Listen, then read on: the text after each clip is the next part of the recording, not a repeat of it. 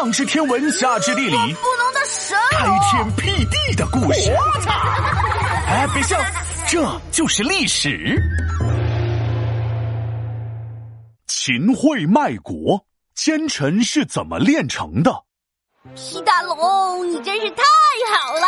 周末带我来杭州玩，我真是三十七加六十三呐！啊，什么意思啊？一百分的开我发现还是玩好使，一下子一百以内的加法你都会吗？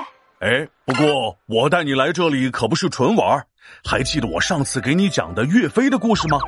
这一次我带你来杭州，就是专门到纪念岳飞的庙来参观的。我懂，这就叫边学边玩，考试不难。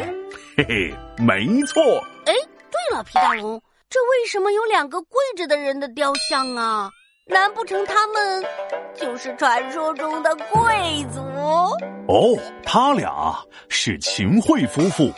还记得我上次跟你说的，因为一个人的出现，南宋原本胜利的局面发生了反转吗？记得呀，就是跪在你眼前的秦桧啊。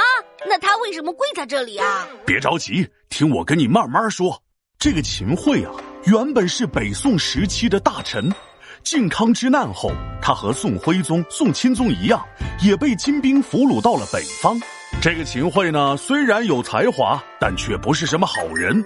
在金国皇帝面前，他不仅没有骨气，而且还低声下气，天天都拍金国马屁，叛变的速度惊天动地。哼，看来秦桧就是个叛徒。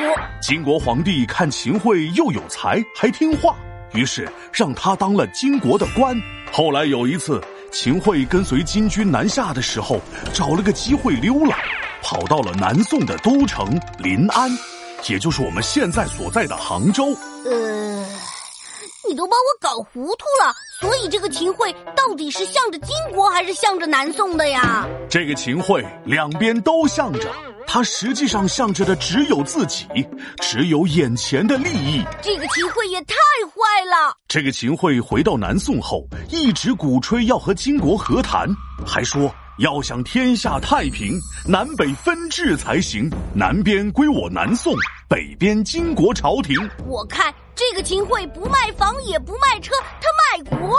哈哈，是当时南宋军队在和金兵的对抗中取得了多次胜利，所以岳飞觉得机不可失，失不再来，来都来了，那就打赢再回去吧。还是岳飞真英雄，秦桧就是个大狗熊。当时的南宋不仅有秦桧，还有个宋高宗赵构。赵构和他的爸爸、哥哥一样，性格软弱，所以在对抗金国的事儿上一直拿不定主意。一会儿想打，一会儿想和，一会儿坚定，一会儿琢磨，反反复复不能定夺。本来吧，这宋高宗是犹犹豫豫，不知道该怎么办。好家伙，在这秦桧的天天撺掇下，直接决定不打了，让岳飞回京啊。这不就是到手的鸭子亲自给放飞了吗？可不是嘛！当时岳家军都已经快把宋朝原本的都城开封打下来了，然后岳飞在一天之内收到了宋高宗发来的十二道金牌令，让他一定要回去。嗯，真的是太气人了！哎，闹闹，等等，你气早了，更让人生气的还在后面呢。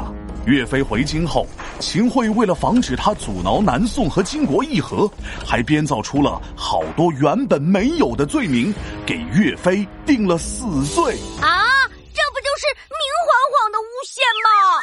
所以呀，岳飞死后过了好多年，人们对秦桧还是恨得牙根痒痒。怎么解恨呢？明代和清代的人就造了他的雕像，让他永远跪在岳飞的墓前。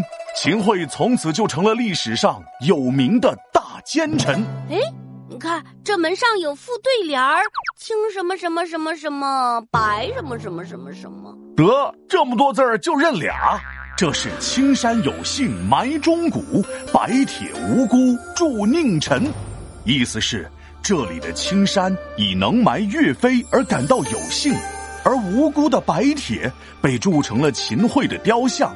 日夜为人所唾骂，这个写的好啊，真是大快人心呐！皮大龙敲黑板，历史原来这么简单。